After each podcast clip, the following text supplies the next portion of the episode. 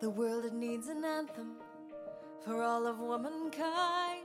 放肆成长，尽情撒欢，欢迎收听《嚣张跋扈》。这是一档专注女性自我成长的聊天播客，欢迎你和我们一起从我本位出发，与厌女情节做斗争，做真实的自己。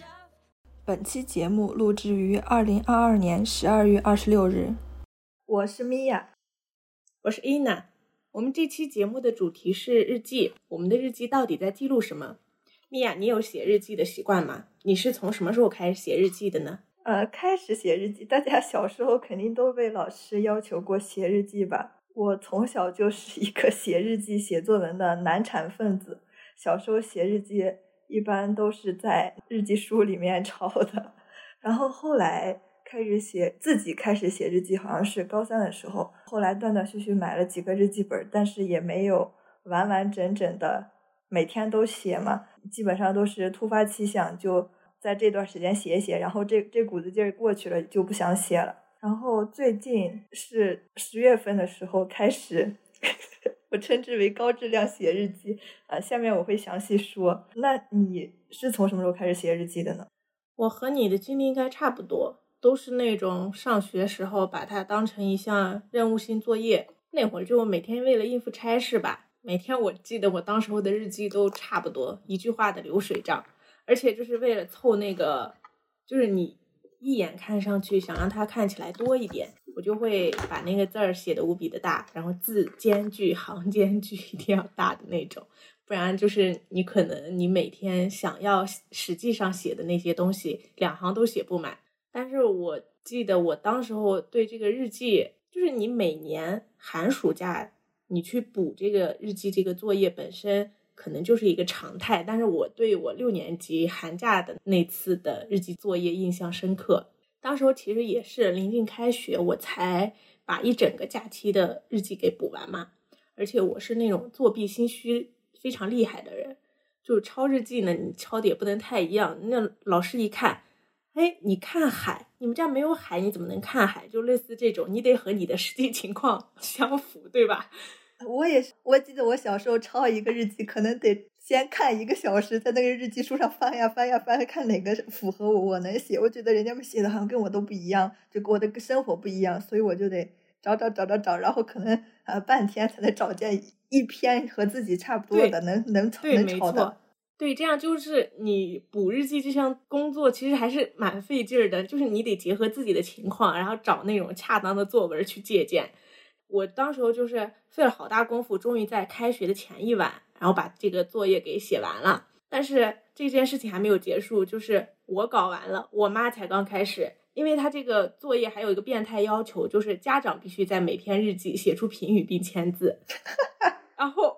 就是我很开心，我妈因为前两天她一直在督促我赶紧写作业，赶紧写作业嘛。但没想到我写完作业就是她写作业的开始，我妈很痛苦的照做了。然后在我把这部分写完日记的接力棒给到她时候，我感受到了我妈的不耐烦，特别滑稽。就本身是她在催我，然后但是这事儿还没完呢。我感觉我这本日记简直就是完美，既有我辛苦借鉴，又有我妈认真批阅。然后我去学校还给朋友炫耀了一下。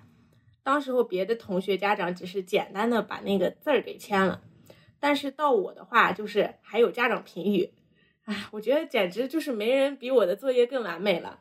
然后，但这件事情最好笑的是，这个日记本还没等到上语文课就丢了，最后就它丢了。就是我开学那天去让我朋友们看了一下，但是等到我上语文课快检查作业，我一翻，我这本日记本已经不翼而飞了，不知道哪去了。意思是传阅的时候丢了，我也不知道。我现在对那个这个日记，我当时我也没搞明白到底是咋丢的，非常心痛，你知道吧？这这剧情也太 我最后只能是让那些见过我这本日记本的同学证明，这项作业我真的有好好完成。我刚才还准备问你，你的日记本留到现在没？结果当时就丢了，连当时都没留住，留到现在。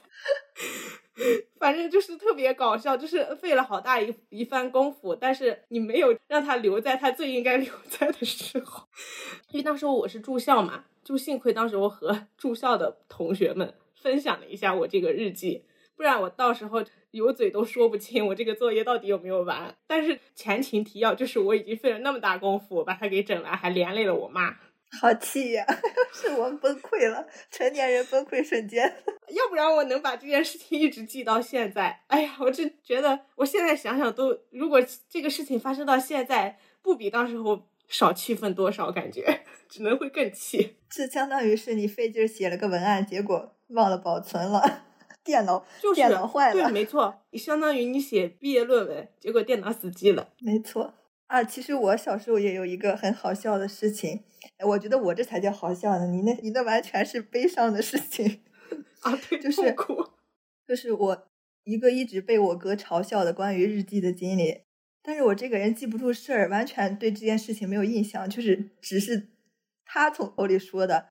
我小学时候是特别喜欢看一个动画片叫《天眼》，那个主人公他在变形之前是个老虎吧，好像是叫甜筒。然后他变了身以后是个类似于机器人的样子，就叫天眼了。然后他变身的时候就会说一句“甜筒变天眼”。然后据我哥说，可能是寒假或者暑假的那个日记作业吧。我每天日记的第一句话就是“今天我看了甜筒变天眼”，哎，今天甜筒怎么怎么样？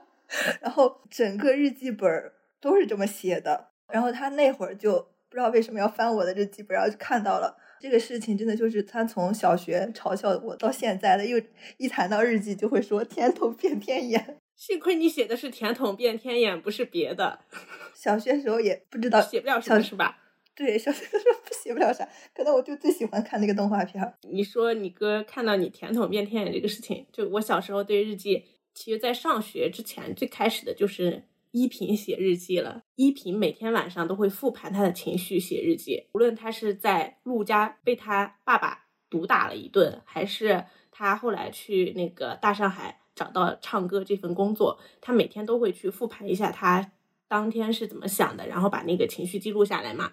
就是你刚刚说你哥看到你甜筒变天眼的开头，我就突然想到舒缓看到依萍的日记了，因为你对。电视剧这方面的知识比较欠缺，我就稍微给你讲一下那个舒缓和依萍看日记这一部分。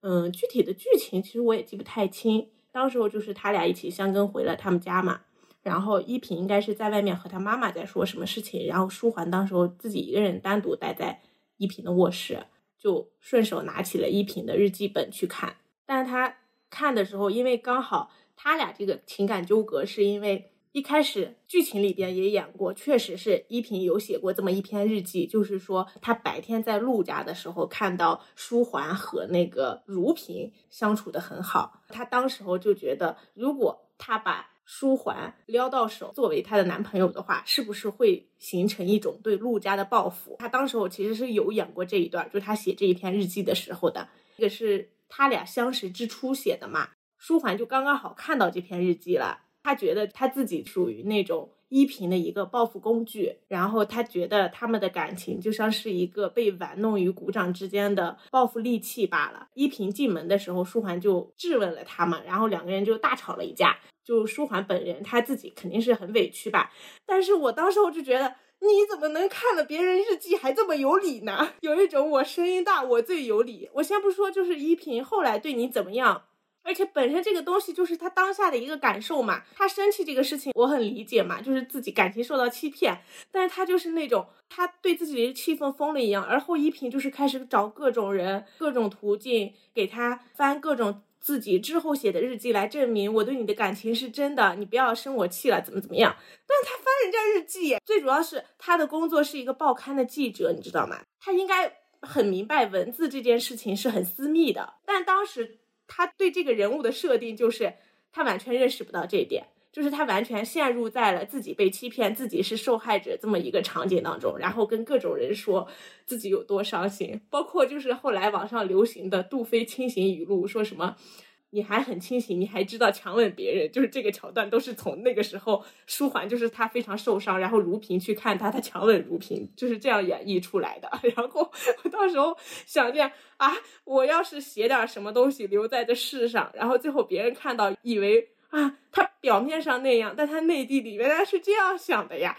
哎，万一别人对我产生了这种印象，这个桥段就是依萍和舒缓他俩这个误会解开，是后来舒缓和如萍就是要成婚了。你想想这个舒缓有多渣，多恶心！就他从依萍那里受伤了之后，就开始接受了如萍的爱，然后居然和发展到了订婚结婚的阶段。依萍那天就去参加了他们的那个订婚宴，依萍就已经疯疯癫癫了，那会儿就有点不大正常了，自己跑到那个。桥上就下面是江，哎，我忘了那个河叫啥了，跳江了，啊，差点死掉，就是发高烧，各种都风言风语的那种阶段了。然后最后舒桓和他这个日记的事情才落下帷幕，就是代表相互原谅了。我靠，我说我可不想去跳江，这我要日记写点你不爱听的，或者说是别人看了我这个人颠覆了他们怎么怎么样，还得跳江才能洗清这件事儿呢，这太恐怖了吧。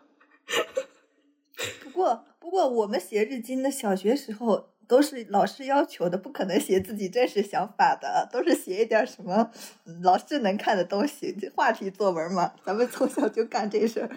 啊，不过不过说到看日记啊，其实我高中的时候这个事情好像从来没有说过，但是他记在了我的日记本上。我有一天不小心看到了我一个室友的日记本，他在那个日记本上写他喜欢我们班另外一个男生。但是我就很讨厌，也不是讨厌那个男生，就是我觉得那个男的就是配不上我室友。那会儿就是，然后我就好气呀！我说是啊，我这么优秀的室友怎么能看上那种男的？然后，但是他们那会儿也没有谈恋爱。但是我这个看日记这个行为，我又不能跟别人说，我也不可能跟他说，然后我就只能写到我的日记本上。我写啊，今天不小心看到了室友的日记本，然后 好气呀！他怎么能喜欢上那个男的？然后我就。每天在宿舍里阴阳怪气那个男的，我们我就在宿舍里每天时不时的就说一下，啥那男的一点都不好，怎么怎么地。但是后来他们好像还是谈了一段恋爱。啊，你是咋看到人家日记的？其实这种行为不是很值得提倡。对呀，所以我没有，我从来不敢跟别人说，这这是。对，这是一个反面教材。你看他看了之后，不过就是还好，你就是没有跟别人讲这件事情，你只是把你自己的这种看法抒发到了你自己的日记本上。这这这仿佛是个偷窥狂，做错事情的人是我，我怎么能说出去呢？但其实就是你看，看文字本身确实很私密，就像你说的，我们那会儿可能小，但其实有可能是咱俩的日记从来不写点什么东西。可能人家们从小有那种文学意识，或者就是有那种文字意识的人，可能小时候日记本上会还是会记一些东西吧。后来我就会记了，就是小学的时候肯定老师布置的作业不会记嘛。对，但是我记得我不知道为啥，就是小时候你说你哥哥看你那个甜筒变天眼的故事，其实我印象中好像就是我跟前会有别的同学。他的日记被别人看到，而且我初中那会儿，好像我写的一些东西，好像也被我哥他们看到过。因为我当时候，我家有一个亲戚，他家的姑娘是领养的。那会儿我是初几，我初中了，然后我当时候其实是想写一，我其实好不容易有感而发，就是我觉得这个事情还是挺，因为他们一直想要一个孩子嘛，然后我就当时候很想把这个事情写一个感受出来，写到我自己的本上啊，但是我一开头我在那写的时候，我第一句话我就让我哥看到了。因为我第一句话就先叙事嘛，我哥就在我们家嚷嚷，就开始告诉了我爸，然后我爸说：“哎，你这可是不能给人家瞎写啊，到时候人家知道了，家庭矛盾都给引出来了。”我当时候就很无奈，一种是我自己的东西被别人看到那种窘迫，另一种是我自己好像是一个八婆一样，非要扒人家的事情写到我自己的本上。然后呢？然后。我到时候就没有写了呀，也他们一直在说，万一你这个东西 被别人看到，到时候人家看到你写的这个东西，引发人家家庭矛盾怎么办？我又想起了舒缓看一品日记，哎，还得跳江呢。这么一说，我想起来一个，其实那会儿可能不算是日记呀，我觉得也算日记吧。就是初中的时候，以前就很喜欢买那种好看的本儿嘛。那你拿那个好看的本儿，肯定不会用来写作业。然后就是可能会抄点什么东西，那然后那个本儿可能就用个几页就不用了。我记得我初中的时候有一个本儿是黑色的本儿，然后你要想往上写字的话，你得用那种彩色的笔在那个黑色本上写字嘛。然后那个本儿我就很喜欢，就买了专门往那个本上写字的那种笔。我好像在那个上就初中的时候写了什么我和我们班同学之间的矛盾啊之类的，就感觉好好好麻烦呀。就在日记里表达了自己对那些啊人际交往的不满，然后那个本儿就被我们高初中的班主任看到了，看完我的，我我觉得算是日记吧。然后他就我们班主任就叫我，我问忘了他问我什么东西了，就是类似于不知道忘了，可能让我他也没让我干啥，你说我写的日记，我能他能砸我了？我又我又不是说写谈恋爱，也没有什么。但是他看了，他我也不知道他为什么要把我叫过去，然后忘了他问了我点啥。我觉得应该是关于我们宿舍关系啊乱七八糟的事情。但是最难难受的就是他看了，然后还叫我谈话，很可能后来我就没怎么写，就写个日记就得偷偷悄悄的写，就感觉就像是那个最近看一本书叫《一九八四》，讲这个虚构的世界嘛，他们那个时代写日记是不被允许的。现在想想，好像好像很像初中的时候的我们。哎。你说这个，我小时候看那种之前的电视剧吧，就那个不被允许写日记的年代的电视，我我就会有这种担心。一个是因为 舒华看了依萍的日记，二个是因为我写日记开头叙事就被我哥发现这件事情，三个就是因为。有过那种可能你笔下的文字将会杀死你的这种一些过往的年代的一些别人的经历，每次我在写一点那种可能见光死死的是我自己的那种 文字的时候，我都会觉得我靠，要不还是不写了吧，在心里其实没什么，不用一定非得把它写出来，写出来可能某一天。我可能就要因为这个而死，有一种这种担忧，真的属于阴影了。这是对对对，就是会有这这种阴影。那你除了以前小时候写日记，后来还写吗？我感觉我没你写的多。我感觉我不经常写，我感觉就是那种不写日记，除了就是有这种恐惧啊。担心某一天我的日记会变成伤害我的利器，还有就是很多时候你的那个灵感，除了开心的事情之外，更多的应该是那些让你心情悲痛的事情。我觉得这种事情会更加比那种开心的事情让你会有一一种想写一些东西的冲动。但是每次这种事情的时候，我都特别不想把这个痛苦给记录下来。你今天痛苦了，你写了一段。然后你过上一段时间，你又痛苦了，你写了一段，最后你这个日记就是个怨念盒子，分分钟复活斜界线。我到时候我肯定翻我这个日记本的时候，我想得到的是一个青春靓丽、积极向上的美少女跃然纸上啊，而不是邪剑仙突然就出来跟我说，把你痛苦交给我，我可以帮你完成许多事。我觉得我不要得到这个，所以。每次我痛苦的时候，其实就是很难留住、留存一些文字去记录我当时候为什么痛苦。而且我还有以前有一个执念，就是如果这件事情让我有所感受的话，我就很想把这件事情的来龙去脉给记下来。其实现在看来，叙事本身其实是没有那么重要的，你的情绪才最重要。后来，包括现在，我就更偏向于写一些情绪日记嘛。就比如说当下你有一句话，你就写一句话；有一段话就写一段话。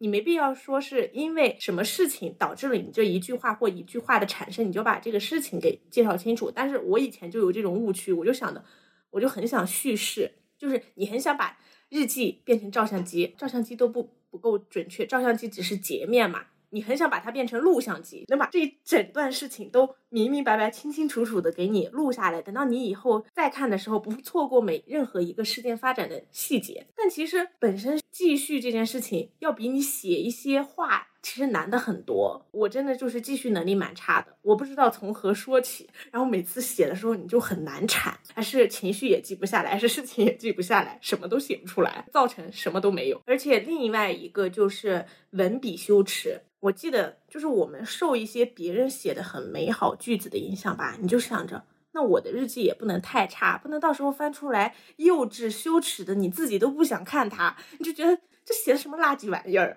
这还有必要存在？就跟咱们发那个朋友圈一样，你有的时候你那个文案如果不够精炼和优美的话，你真的是没有脸写到你的朋友圈里边。你就觉得这怎么能见人呢？我觉得我写日记就有那种，就是我没有把日记看成是我自己的私人空间，我就想着这话不用说了，太丢脸了，怎么能写出这样的文字来？你看人家写的又对仗又优美又精炼，读上一句你就感觉非常深刻无比的那种话。你看你写的，小学二年级都不想读你这，我就觉得，哎，那就还是不要写了，就是感觉不要给自己拜这信了，拒绝记录悲伤，然后另外一个又文笔羞耻，我感觉因为这两点错过很多自己想记录瞬间。确实是，你就算是自己写日记，好像觉得自己写的好差呀，我就不想写了。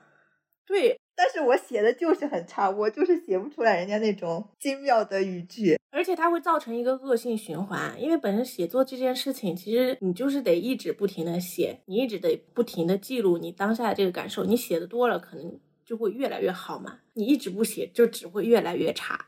我们就是很明显掉入到了那个越来越差的那个循环当中。我觉得我的日记也也经常捕捉一些小确幸的瞬间，或者是那种积极乐观的一面，很少记录自己不开心的时候。虽然那个日记没有人看吧，但是也是总是会自动的美化一下自己的生活，然后在日记里记录一个稍微积极向上一点的幸福生活，就很很很偶尔才会记录一些吐槽的什么。对，就是在日记里边也在表演型人格嘛，就是 你没有任何一个时候是做自己。对，就是不知道在为谁表演，但是就算是日记，感觉这个事很神奇。你知道，好像也没有别人看，因为你也不想让别人看嘛。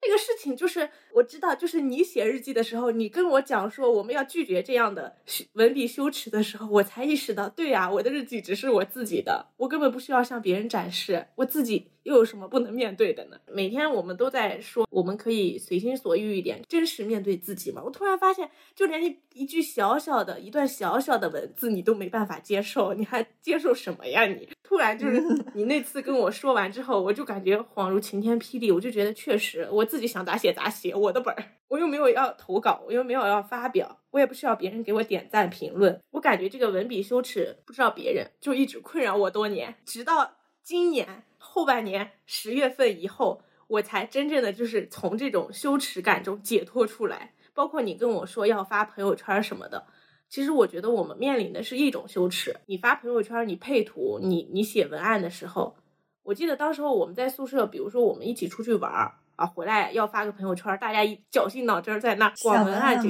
嗯，一句话的事儿能憋一个半小时，我不知道有什么意义。而且我觉得我就是那个，就朋友圈或者微博这种东西发多了，写一些比较短的句子，然后后来发现根本就写不了长篇的东西，就是这就是我唯一产出的来源，就是几几几个字或者一句话最多了，不会写那种长篇的东西。我觉得就是因为缺少这种锻炼。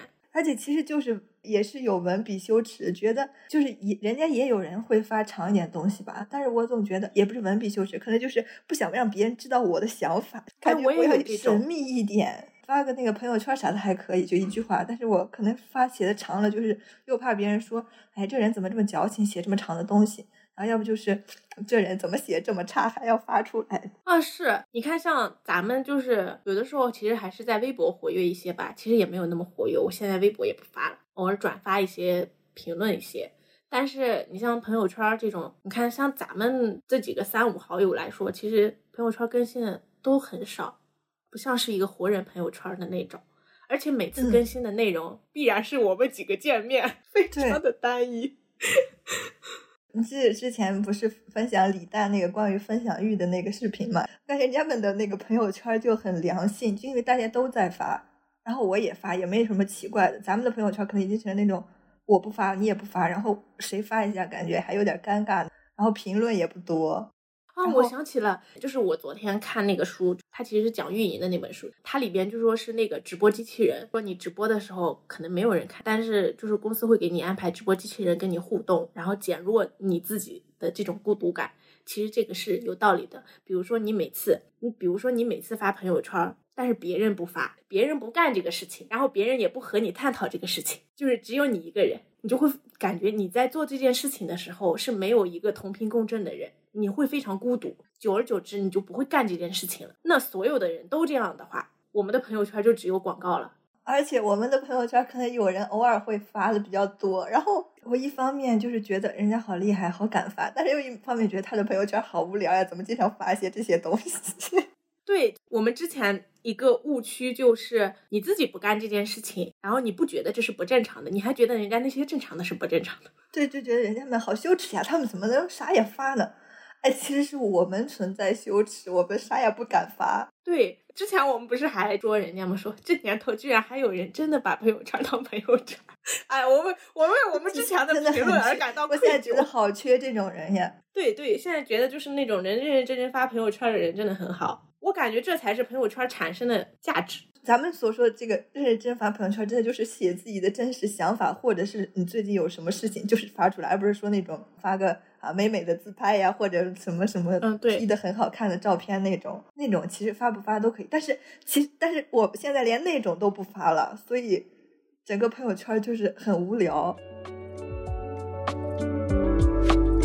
肯定还是会有一点感受。你的代餐是什么呢？就咱们群里啊，呃，可能和一两个朋友分享，咱们现在分享欲差，可能也跟这个有关系吧。就有什么事儿都在群里就说了，来不及分享到朋友圈，可能跟你们说完，再发个朋友圈，感觉也没意思，没必要了，就没有那种二次分享的欲望了。确实，这个就是我之前说我微博减少，好像也是这个原因。我可能有一段时间更新微博比较快，我感觉发微博 是有那种，就比如说你想让某某个人看到你的动态，但是你又不能跟他说话，所以会选择用微博之类的东西让他看到啊，我现在生活是怎么样的。以前会有这个时候，但是现在我压根就是断情绝爱，对任何人想不想知道我的生活都无所谓了，所以可能发的就是更少了。我发朋友圈会有这样的想法，因为微博我感觉加的都是一些玩微博的人，但是就是一般这种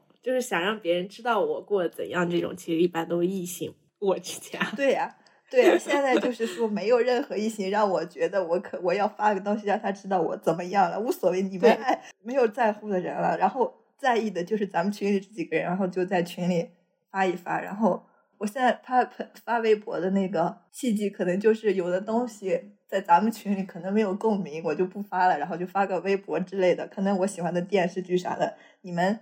不不是很感兴趣，然后我就可能发个微博，然后找一下别的 共同爱好的朋友，我我经常发那种一句话微博，其实就是那种即刻想法嘛，即时的想法。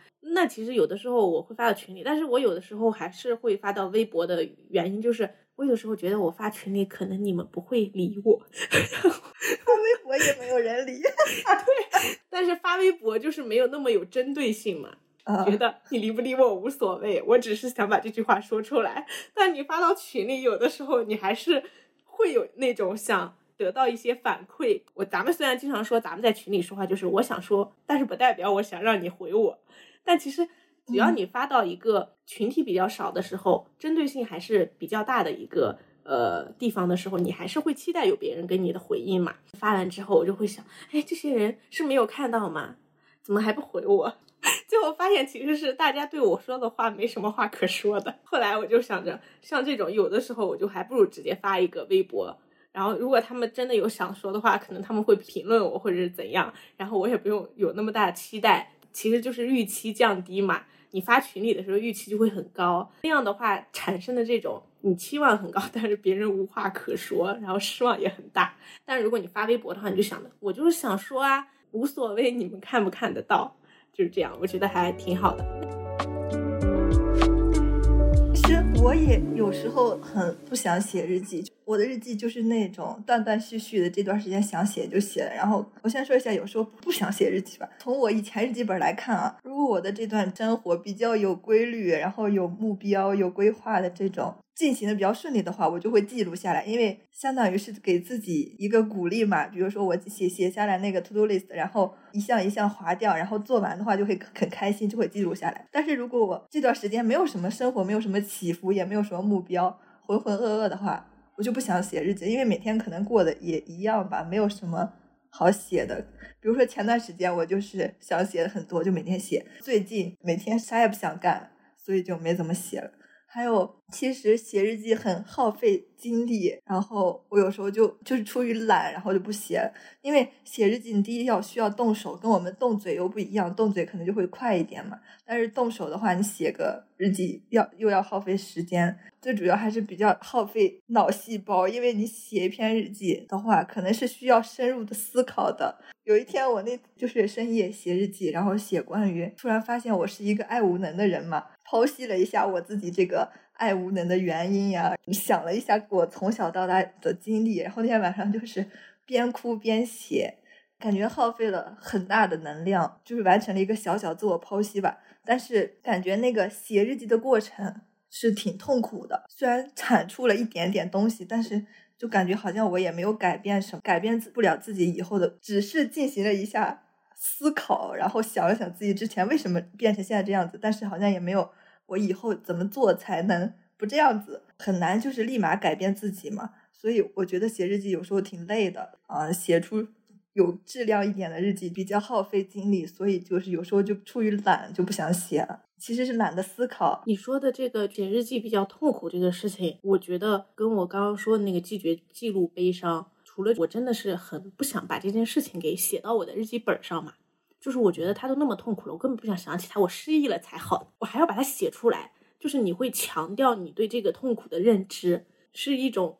你强迫自己加深对他的那个印象，而我就是不愿意回忆那段过往，我就不想把它记下来，我就想着我现在服颗药，我立马把这件事儿忘了，这件事情最好在我的脑子里边从来没有没有过才最好，我还要写。我一写，我那个过程，我只能是我写的那个过程，只会加深我对这个痛苦的认知。完事儿之后，这个痛苦要追随我的脑子里一辈子，那我拒绝，我就是这样。我觉得我能理解你那种。其实我感觉咱们的痛苦没有到那层吧，就是让我此刻狠狠的共情的那些，就比如说被强奸以后的那些女生，然后去要去公安局做笔录，一遍一遍回忆她这个过程，好一遍一遍的说她这个经历，其实挺痛苦的。对，对，就是很痛苦。写日记跟那个跟朋友说又不一样，因为写日记是其实是你自己很容易沉浸在自己那个痛苦中一直循环，但是和朋友说的话，可能他会，然后他会开导开导你，让你开心一点吧。是不一样的。你很多是让你自己觉得难以启齿的事情，让你自己在心里，或者说你自己一个人把它写下来。就是那个过程，其实你没办法得到一个向外的疏解。你这么点儿大个东西，你只能是越搅越，你在那个你自己的空间里，只能是把这个水越搅越浑。但是如果你跟朋友倾诉的话，你就好像是你自己的事情与向外的一个世界得到了一个沟通，没有封锁在你自己的这个空间里，你反而觉得啊，这个事情好像也是可以说的。其实我觉得，但凡就是我们能张嘴说出来，向外。说出来这个事情的话，其实这个痛苦就会降低很多。但写日记其实只能是让你囿于你自己的那个空间里边，不停的去回想那边痛苦，然后怎么想都难以跟别人说出来。然后你选择以文字的形式记录下来，就是这样的。我觉得我对痛苦的事情不能写，我不能一直在回忆它，我就不要写下它来。这件事情最好。越来越难以想到，随着时间我们忘记就好。这个跟我谈恋爱的时候就一样，我谈恋爱就特别讨厌，就我这种方法是不对的。就是人家们总是那种睡前我们要把这件事情掰扯清楚了，我们才能睡觉。我不是，你选择逃避，我选择逃避。我们有了矛盾，好，我们睡一觉，明天就好了。我们两个都不要谈这件事情，我们两个都当没有发生过是这件事情，我们只知道。你这件事情触碰到了对方的一个什么地步？就是比如说是我干这件事情，你会不高兴。好，我知道了，你会不高兴，那我下次不要干了。然后你干这件事情，我不高兴。好，你下次不要再说了。哎，我们相互知道了对方的底线在哪里。好，我们知道了就好了，我们不用再掰扯这件事情，不用再细化去分析他到底是如何让我们不高兴的。我就是那种逃避，你不要和我吵架，我也不会和你 battle，我们双方。安安稳稳，今晚睡一觉，我们明天起来又是美好的一天。但是这这这样子的话，是需要两个人都是这样子的。对，所以我之前就不行嘛。如果有一个人比较纠结的话，就很难。像我这种，我我比较适合这种，因为哎不对，我看情况呢。我觉得我这种少，我是看情况呢。我别的事情可能就是很容易就忘了，睡一觉就什么都忘了。但是谈恋爱不会，可能就是会纠结一些钻牛角尖的东西。所以我之前就很痛苦啊，谈恋爱的时候就是因为对方非要掰扯，而我想睡了。我属于那种不给我掰扯清楚，我不会睡觉的那种。对我，你就是你就是我的那个对方。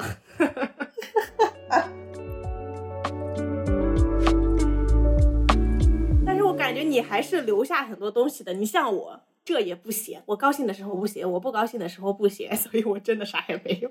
但是我感觉你还是有这么一个本儿，有这么好几个本儿，上面还是有东西的。就那你在记录啥的？我的本儿，这么一说，我从初中就开始写了哈，但是初中的本儿找不到了。现在存下来的就是从高三开始，可能基本上也不是每年一个本儿，就是今年想写了，今年买了个本儿，然后买了个本儿就会写一写，但是每一个本儿都超不过三分之一的内容。高三那会儿想想写就是想记录一下生活吧。那会儿买了一个特别昂贵的德国的手账本儿，买的时候特别开心，但是用的时候发现这个本儿根本就不适合我们写日记，因为它线太窄了，画线很窄，因为它是外国人的字母，肯定跟咱们的中文字大小不一样嘛。我写写中文就感觉那个道道太窄了，没法写。那个本儿可能断断续续，也是用了不到三分之一，一天就写个两三句话吧。然后高中的日记其实就是写记录生活流水账的东西，来记录一下什么学习状态啦，吃了什么好吃的了呀，和谁逛街了之类的。然后看了什么电视电影，然后最主要的时候就是给自己加油鼓劲，就什么努力呀，还有什么嗯马上要高考了，怎么怎么的，奋斗一下什么的。就比如说啊，最近的学习状态不好了，还是要努力一下。但是每次都是啊，最近状态不好要努力了，然后明天还是最近状态不好要努力了。每天就是在日记本上努力，然后生活中又不努力。然后那会儿还会 畅想一下 大学的生活，担心一下室友的呃男朋友呀，配不上室友这种，吐槽一下身边不太正常的男同学。啊，吐槽一下班主任之类的。然后到了后来的话，会记录一下感情状况。大学以后的日记其实跟高中也差不多吧，就是啊，记录一下学习，记录一下饮食呀。因为而且大学的时候一直在减肥的路上嘛，所以会记录体重这种，偶尔写写摘抄。但是现在的日记和以前不太一样了，以前就是比较短嘛，现在会写一些篇幅比较长的。啊，也不会用那种固定日期的日记本。以前会买那种一天一页或者是啊一周一页的日记本，就他写写好日期的。今天写了就写到今天的地方，然后今天不写那个地方就空下来了，就浪费了嘛。所以这个是会督促一下之前我写日记的。然后现在就不用那种本了，现在就是买一个白本，然后自己写日期。嗯，主要写一些读书笔记。啊，这个读书笔记主要是写一下摘抄，然后关于这句话自己的思考，嗯，重点在于自己的感悟，然后最后可能对这本书进行一个简短的评价，啊，然后会写观影笔记，嗯，有时候看了电影、电视或者是或者是听了播客吧，都会有一些感受，那就写下来，嗯，可能过几年看再翻翻当时的想法，也能感受到不一样的东西，还有包括我现在。现在我的日记本其实就是一个 all in one 的概念，就是把所有的东西都写到一个日记本上，就包括我现在会写一些笔记，比如说我前几天在学剪播客的时候，就会把剪辑播客的这些步骤啊什么的也写到日记本上，嗯，还会写一些 to do list，以及抄一些网上的热点事件，把它记录下来，然后谈一谈自己的想法，然后也会写。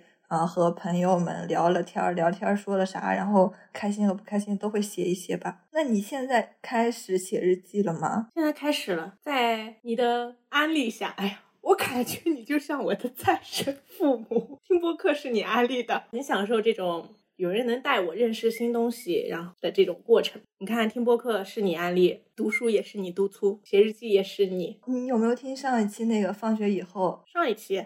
消费主义还是最后一年？嗯嗯嗯，最后一年听了半个，还没听完。感觉莫布谷好好呀，我好需要一个他这样的朋友，就是他可以引导你，因为他比较，他是个营销大师嘛，而且他会经常有一些前卫的思想观点，或者是他他学习，他会督促你。他们不是在群里面一起学英语嘛？然后觉得我要是有一个这样的朋友，也也太好了。你可以当这样的朋友啊，但是我还是不行，我的惰性比较强。你把督促别人变成你的一个任务的话，但是没有人被我督促啊。我感觉我就很听话啊。我觉得这个群里只有我在听话，没有人被我督促，大家想法都不一样。我是一个很好的执行者，我比较喜欢对别人负责，好像是因为我对我自己可能都没那么负责。你像是如果一件事情它只是我的事情，这件事情完蛋了，它什么时候也干不好，干不成，就是完成不了。但如果这件事情是我和别人捆绑而做的，我肯定不会太拖延，我肯定会立马把我需要完成的这部分给做完，不然我就影响别人了呀。我需要有一个向上的命令告诉我，你现在需要干这个了，那我肯定会利索索干好，就是我比较听话。我也是，我是那种就像执行其实很容易，像那个孟布谷，他不是执行学英语的那个。计划嘛，他也是找材料就找了很久，我感觉找材料要找很久。但是如果有一个人能把这个东西就放到你面前，说你学这个吧，啊，我觉得这个好好呀。对，不过我们还是总是想靠别人，就是没有真正的靠自己。我觉得你就是督促到一半儿会督促不下去，是因为你收不到一个正反馈。你想，如果我们群里不是只有我在听你的话，就包括咱们前面学音标，我们是需要一个学习群的。对呀，你说你说那俩，哎呀，真气死了！他俩就是斗算了，我们不不渡他人。那那你现在写日记，从什么时候开始就是有有这个想法，说是你要写日记的？对以前那个羞耻感是怎么放下去的？我之前写日记，我刚有提到，就是我一直在纠结要不要叙事。叙事的话，讲故事的能力又很差，总是很想把一些具有纪念意义的事情通过自己的文字记录下来。但是我每当有这种想法的时候，一提笔都是一些生硬的文字，连脉络都理不清楚。所以我现在彻底抛弃掉这个想要叙事的想法。嗯，也不是说是我就啥也不记了，我的写作的重点发生了改变。我不想去纠结于这个事情讲不讲得清楚了，我需要讲清楚的只是我的感受，就是写情绪日记。具体的事和人是情绪产生的背景条件。当我在想要讲明白我这些情绪的时候，它自然而然的就会跃然纸上。但是涉及到咱们这些具象的事物，不自觉的描写它，就这个过程其实它就是比较连贯。就是我感觉我不能一开始设定自己要写一篇什么样的文章，那样就是和写命题作文一样了，提笔就会很生硬。我就跟着自己的心写，乱就乱了。因为我觉得我现在对日记的认知就是，它本身是一个自我空间。我不向别人展示，我也不用向别人说清楚，所以它脉络是否清楚，叙事是否简洁，对日记来说，这样的要求其实是不用有。我就现在写日记的话，就不在意这个语言优美、格式整齐、字数多少，我想写点啥写点啥。我感觉这样的状态就是非常舒服自在，你的这个输出就会，也就是完完全全是你当下的这样一个想法，就是不会有一些别的束缚与限制。我觉得这样还挺好的。其实我之前也有这种，就是看人家那个网上那些日记本儿、人家手账本儿之类的，人家那么画的好好看，然后那个排版，然后我觉得我因为本身自己就不会画画，然后排版能力也比较差，就感觉我写的日记好像没有人家那么好看的话，我就感觉写出来干啥？对对对对，然后人家那种日记又好看又能分享，现在可能就不会了。现在就是内容大于形式吧，我只要把想写的记录下来就行了，不管它画的好看不好看，那个排版舒不舒服了，只要能记录下来就行。不过练字儿还是要练的，就是要写，还是要把字写的好看一点，能认看清楚。因为你字儿写的还行呀，挺好的，可能是你自己有更好的追求。哎，我觉得我的字儿写的就很乱，就是可能单个字儿看着还行。但是放到一块儿就感觉乱不整齐，可能是跟字的结构也有关系。我我也很乱，我小时候我从小就是发现身边好朋友同学的字体，翻开人家那个作业就是那种很整齐，到我这儿就是东一榔头西一棒槌。是不是大家都对自己的字儿不太满意？我感觉你的字儿挺整齐的，我就觉得我的可乱了。我不觉得你的乱，我觉得你的字儿写的可潇洒了，我很喜欢。所以这不是你的一个那啥。但是我们可以对我们本身的字有更高的追求，这是可以的。但是不必要觉得自己的字儿就差到哪。而且你看是干什么吧？你这个字儿本身就是你的一个工具罢了，你写日记的一个必要工具。但如果就是你想把它当成一件艺术品，想把它变成一件称之为书法的东西的话，你练字是可以的。但是没必要因为这个而就是觉得自己还是不要往本上写东西的。这个我觉得这个可以不必要。就是我我们现在就是要看看把它用作什么。我们又不去参加书法比赛，而且你的字儿真的挺好的。之前基本都比较喜欢写啥，和现在又有什么不同？是我其实写日记的形式和内容都有一个明显的变化，因为之前写日记会用那个手账本儿，它是那种每天一页或者每一天半页吧，基本上买的是，或者是一周一页的那种。那种的话，就是一天你能写地方是固定的，我就是。会一天就会写三言两语吧，压根儿不会写成啊句子，就是随意记录一下，或者是打一些对勾来做一些短期目标的打卡。但是从今年十月份开始写日记，有了不一样的原因和方式。先说说方式吧，之前就是那种一年一本的写好日期的日程本嘛，一定程度上会鞭策我写日记，因为今天的不写的话，这页纸就浪费了。但是它有个问题就是空间很固定，今天只想写一句话，但是它就空的就这么多地方让我写。但如果我今天有很多想写的，但是它也就是只有这这么个地方让我写，然后我想写很多东西又施展不开，所以导致我日记的碎片化很严重，都是写一些只言片语，就是很表面的东西，没有一些连续性的思考。啊，今年看了一本书，叫《如何有效阅读一本书》，呃，是一个日本作者奥野宣之的书。他讲了一个 all in one 的记录方法，就是按时间顺序把你所有的东西都记到一个本上。因为他是作者嘛，他的日记本里就是会写大量的读书笔记、摘抄、随想，甚至是说他对自己的工作学习的内容。然后他这个书里面就讲了一下他怎么写读书笔记，然后在读书的时候就以输出为前提读，这样读书的质量就会有所提升。在你读书之前就想好我是要把这些东西都输出的，所以你在读书的时候读的质量就很高。我觉得这个方法还挺好的，就是以输出来促进你输入嘛。那段时间啊，我刚好就是看了一个自己特别喜欢的台剧，想要发个微博安利一下这个剧。发现我根本就不会安利，我只能说一些简短的词，就是那些网络流行的话语。咱们经常发微博，也就是发一些这种比较碎片化的东西啊，用一些那种网络用语，脑袋空空的，没有很多的词汇的积累吧，让我觉得写一些那种真情实感安利的文章好难呀。然后我觉得可能写日记会让我训练一下这种自己写长文的能力吧。然后那个奥野宣志的书里讲说，漫无目的的与人说话时，虽然说的内容是支离破碎的，但在简述的过程中，语言会不断的得到整理，思路也会逐渐清晰。我觉得我们好像你也做不到每天都和人聊天交流这些东西，但是写日记其实是和呃和人交谈差不多的一个方式吧，就是你可以每天相当于跟自己交流，然后写下来，会锻炼一下自己的思维，然后。哦，语言能力可能也会提升一点，这其实是我写日记的一部分原因，也是我做播客的原因。因为咱们还是输出能力没有那么强吧，思维能力也需要锻炼。然后我觉得播客和写日记都是我提升的一个方式。以前的日记是碎片化的，但是现在就是不满足于碎片化的输入和输出。不是有思才写，而是为了写而思考。虽然有时候这个思考还蛮痛苦的。我开始写这个这种长篇的日记，当然是对于自己之前碎片化的日记而言的，篇幅可能也是就几百字儿，一页纸最多了，可能就是一个小学生日记吧。但是就算是这种篇幅，也是我好久没有写过了。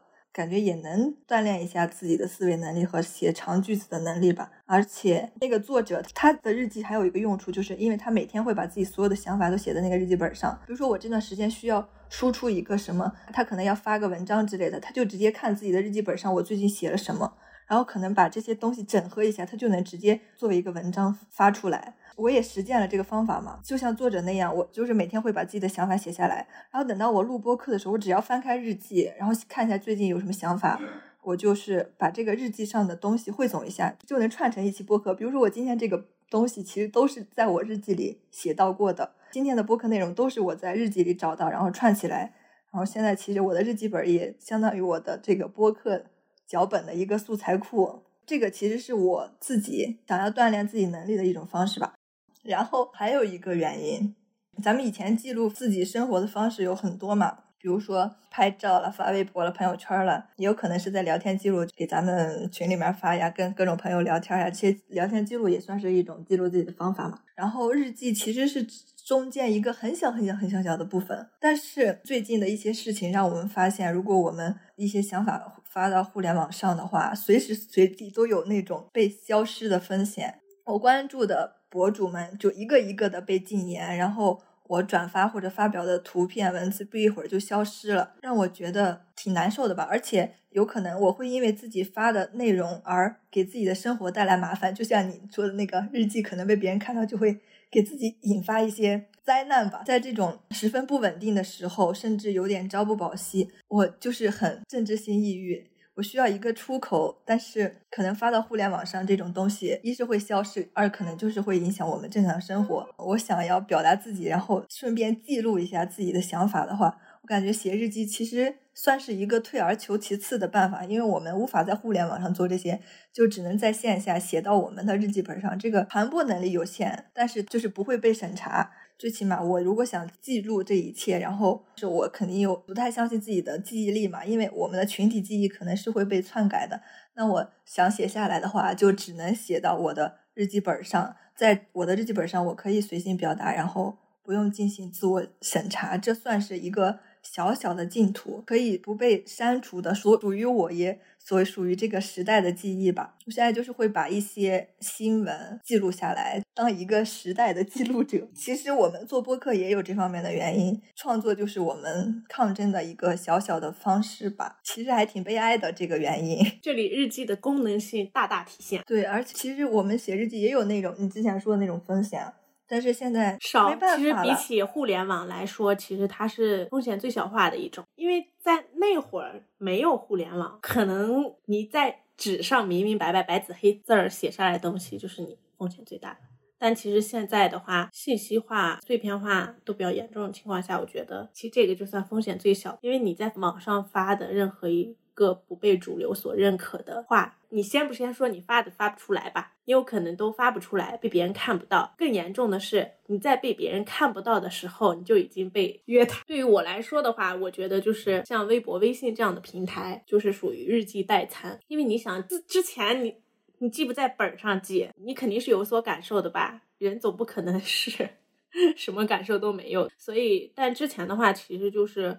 更倾向于通过微博、微信这样的社交平台来抒发一些及时的所见所闻、所感所想呢，就是很快的会通过微信和朋友进行分享探讨。你像我有一些情绪化的东西的话，其实是更倾向于立马向朋友输出的。在咱们这个群成立之前啊，我之前主要是会发一些微博，就纯文字、三言两语表达自己的不爽。哎，我现在说这句话的时候，我脑子里最先想到的那个不爽，就是我上大学那会儿。每次上数分还是什么课，我经常带错书。我感觉我带错书的微博不知道发了几条，经常是数分带成高带。要不就是高带带成数分。现在我们在微信群里每天都很活跃嘛，所以我发微博吐槽的频次就降低了很多。不仅是吐槽吧，我觉得我们这个开心有趣的事儿，我也不经常在微博说了，不用广而告之。我自己想让他们知道的人，我自己直接通过跟他们的沟通让他们知道就可以了。我觉得还有一部分原因就是我们没有那种想要让他知道我们信息的异性了。对，不用你知道，我们不用就是刻意的通过一种想让你知道，但又不想针对你知道的这种情况。对对对，我见别人有会有发那种仅一个人可见的那种朋友圈或者微博各种的话，我想了一下，我好像从来没有这样。就算我会有这种想要他知道这种，我是会直接发出来。对对对，我会直接是仅他一个人可见。对对对，如果我只是想让他知道的话，我是那种很直截了当的人。我不会觉得不好意思，或者说是，哎，人家们不是对于一些有心动对象的人来说，他们可能会害羞，或者说是觉得说出口就输了这种想法的话，我我感觉我自己是没有这种困惑的。自己想跟别人说什么，我直接会跟那个人聊天。当我有想法的时候，我自己是会忍不住的。我上述说的这种情况，就是你无论跟朋友分享，还是你在社交平台广而告之的这种方式吧，其实涉及到一个日记私密性的特点。像我在微博全部可见的情绪化表达，和在好友群里的及时输出，后者相较于前者更为私密和个人。但是我说的这种主动输出和依萍日记被书桓偷看到这种行为是大不一样的啊，不能等量齐观的。他那种行为太恶劣了，我这是所有人主动向。别人输出的，我是在其中想，我们这个日记其实也并不见都是一种见光死的东西。那你这个东西你要怎么界定？好比我当时候写日记的第一句话被我哥发现的时候，那那句话你说能让他看吗？其实也能，因为我写的那个事情是他知道的，并不是什么就是这些事情是私密的，但是。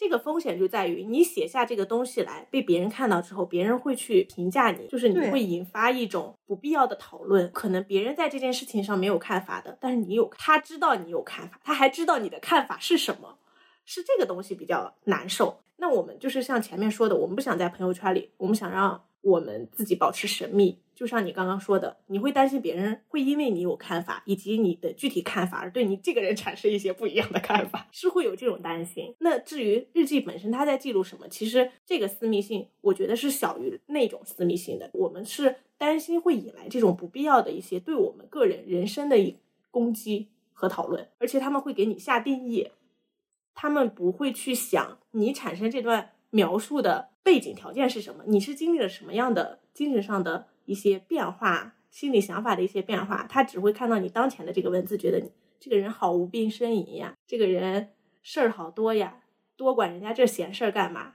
我觉得是会有这种感觉。咱们现在那个想法其实蛮，也不能说哪个对哪个错吧，感觉蛮恶性的。就是你会觉得别人发出来东西，就是你会吐槽别人发东西，你就会觉得啊，我发东西别人也会吐槽，这是一个恶性的东西。是了，而且。这个很容易，很容易掉入这种陷阱，包括我们自己。你看，我感觉人家们明星们，反正可能人家们但凡能出名，那些人可能跟我们性格都不太，人家们更外放一些才能出名吧。就感觉人家明星们说他们朋友圈不是很有趣嘛？就这个人会发一些搞笑，那个人会发些什么？人家们朋友圈好活呀，我们的朋友圈就是 死了，没有一个活人，跟微博一样，没有一个活人了。我就是在想，那个明星其实就更恐怖。其实他进的那种，就是我们的一个放大，就是我们经常看到他们在发一些评价的时候啊，现在我们都基本看不到他们发什么评价，因为他们往往只是采访中不经意的一句话，可能都会被无限的放大和解读嘛。对，只不过我们是没有。那么多人来审视我们，我们面向的那个群体比他们要小的很多，但其实他们就是我们的放大版。他们会发朋友圈，但是不会发微博了吗？对于我们来说，可能我们的朋友圈类似于他们的微博，我们的小群类似于他们的朋友圈。我们只有在我们那个小群里面才能发点私密的东西，他们可能会把发到朋友圈，然后我们就是只能发到我们的小群里，甚至我们连发朋友圈都觉得蛮羞耻的。是。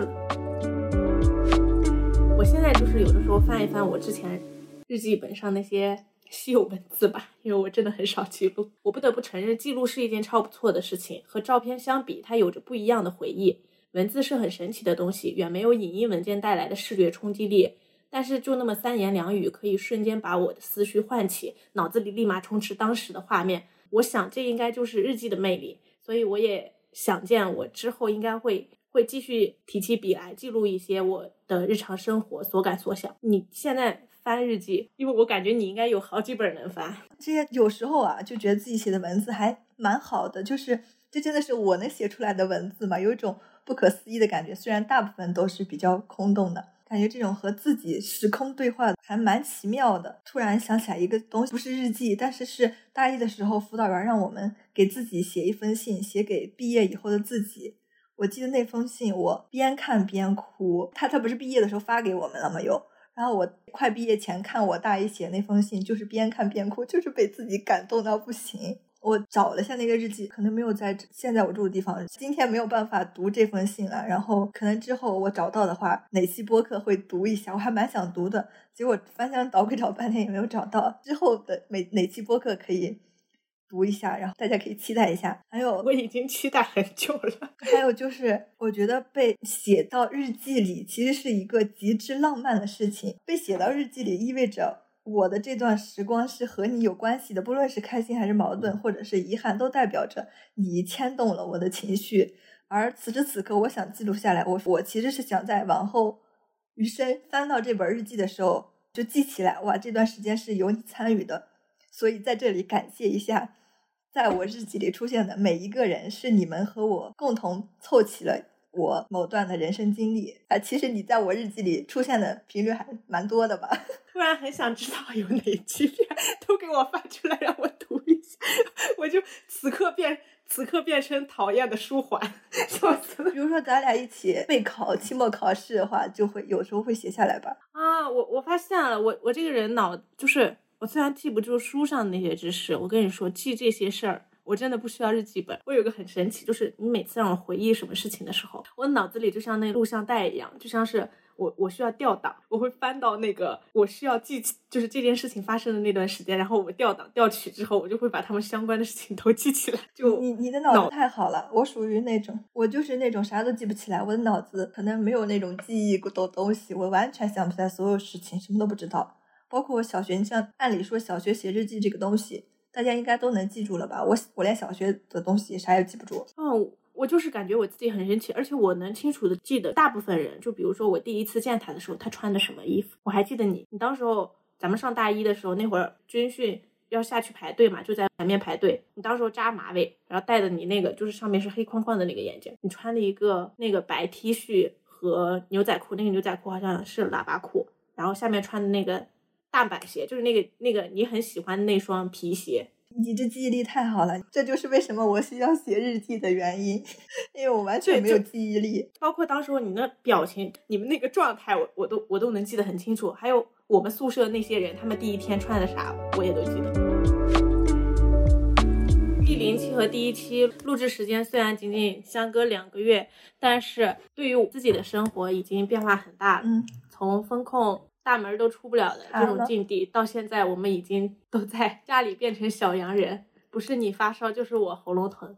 这期节目赶着出也是因为米娅很有可能会在下午或者说是明天就变成一个由低烧转高烧，或者说她的喉咙可能没办法正常的语音，所以我们就是临时想着赶紧把这期播客录了，这样她就可以不用嗓子的剪辑了。咱们这期播客其实还录的蛮突然的，咱们这两期播客隔了。一两个月吧，感觉咱们的生活变化好大呀。因为上期播客我们还在做核酸嘛，每天都得做。然后那天录播客结束的原因就是快到核酸下班的时间点了，我就没办法录了。现在的话，感觉大家已经大部分都阳过了吧？我这个算是比较晚的了。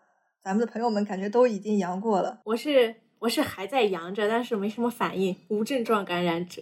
真是你太厉害了，你就完全没有过发烧什么的症状。我其实上上周开始喉咙痛，那个时候我以为我阳了，但是我喉咙痛了两三天。哎，我这个人其实很不喜欢吃药，我都没有吃药，我就坐等人家发烧什么的，就是一并来吧。结果我测了一下，我没阳，哎，那我开心了。然后我就喝了个我妈买的那种治嗓子药，反正就甜甜的那种。喝了三两个，然后我就好了。又过了两三天，老打喷嚏，有那种感冒症状，打喷嚏打的可能有点头晕之类的。每打一次喷嚏，就感觉你的头又重了一斤。然后我就测了一下，发现我阳了。我想啊，难道这要开始发烧了？我突然感觉我自己头昏昏沉沉的。然后我那天晚上有点难受，我就喝了个感冒灵。哎，结果第二天什么事儿都没有，睡得比以前还更好了。然后一直到现在，上周四到现在应该有。三五天了吧？你嗓子疼也没有变声什么的吗？没有，我就是吞咽困难，我没有像人家们那种夹子音出现。我前几天就想的是等你病好了然后录嘛，因为怕你嗓子不行。结果今天我就开始烧了，咱们怕下午万一我就嗓子啥都不能行了，就赶紧录了这期播客，还蛮突然的。是了，是了，蛮不是我主要怕你发烧，而且发烧还有别的一些并发症，什么人家们身上痛啊。我有一个同学。他什么症状都有，他会手麻，他说他感觉他那个手是刺痛的，他让他妈妈买了那个猪肝儿。他已经连吃好几天猪肝了，然后我们群里还有另一个人一直都没阳，一直在打工，但是 他是那种过敏体质。网上不是说过敏体质的人不容易有症状，不是不容易阳吗？过敏的人是不是他的免疫力太好了？我是那种我已经很久没有生过病了，我可能上大学到现在这多少年了？五六年了，五年多了。就生过一两次病，就是感冒过一两次，而且从来没有发烧过。今天早上其实有一点点低烧，就是三十七点多，三十七点五。那还好。然后早上起来喝了点，喝了水，喝了点红糖姜茶，然后喝了一包感冒灵，现在已经不烧了。那还好，我见他们那种，不过这个会反复烧。那你妈妈什么症状呢？我妈就那天也是嗓子疼了两天，然后她也是有鼻涕，就是打喷嚏，就是类似于感冒的那种轻感冒症。人家也不发烧。人家也没发烧，他们但是他们说是好像中老年人好像不怎么发烧，是不是？不知道，好神奇。可能中老年人免疫系统没那么强，反应没那么大。我反正以前从来不发烧，不过不知道这次。我其实都没有上网专门了解，就是这些第一天是怎样，第二天是怎样，我就懒。我懒得看嘛，我感觉信息太多了。就是他们跟你说要第一天是啥症状，要吃啥，然后过两天又冒出个专家说，因为你压根儿就跟那个不一样，因为你压根儿就是没有按那个流程在走。对对对，我没有那个流程，所以我也没去关心。昨天晚上想的是今就我哥就是已经阳了嘛，我想的是今天要洗个澡，结果今天就已经开始发烧了，没法洗了。他们说这七八天都没法洗，所以我这。跟坐月子一样得，好几天没法洗澡洗头。昨天晚上应该洗了的。不过我好好呀，我啥事儿也没有 啊！不行，我不能他们说是新冠第一阶段大放厥词。发烧真的好难受呀！我刚才发烧，觉得哪儿都不舒服，就不知道因为录播课了，还是我现在退烧了，感觉没什么没什么症状了，就觉得还好。前两天是那个，其实有一点点味觉失灵的感觉，但我不知道是因为我嗓子痛还是啥，吃啥都可不香了。味觉失灵的人不就是最亲的那些人吗？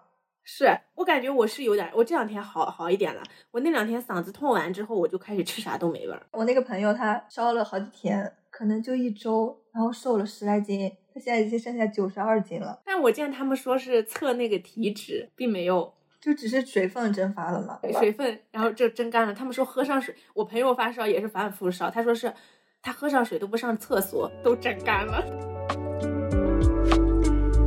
因为当时录制的很仓促，我们没有写好结尾就录了。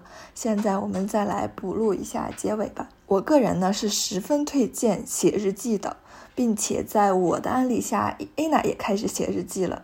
对于我这种记忆力不太好的人来说，日记本既是可以用来记录生活，也可以当成是一个功能性的笔记本，亦可以当做一个情绪的出口，将那些。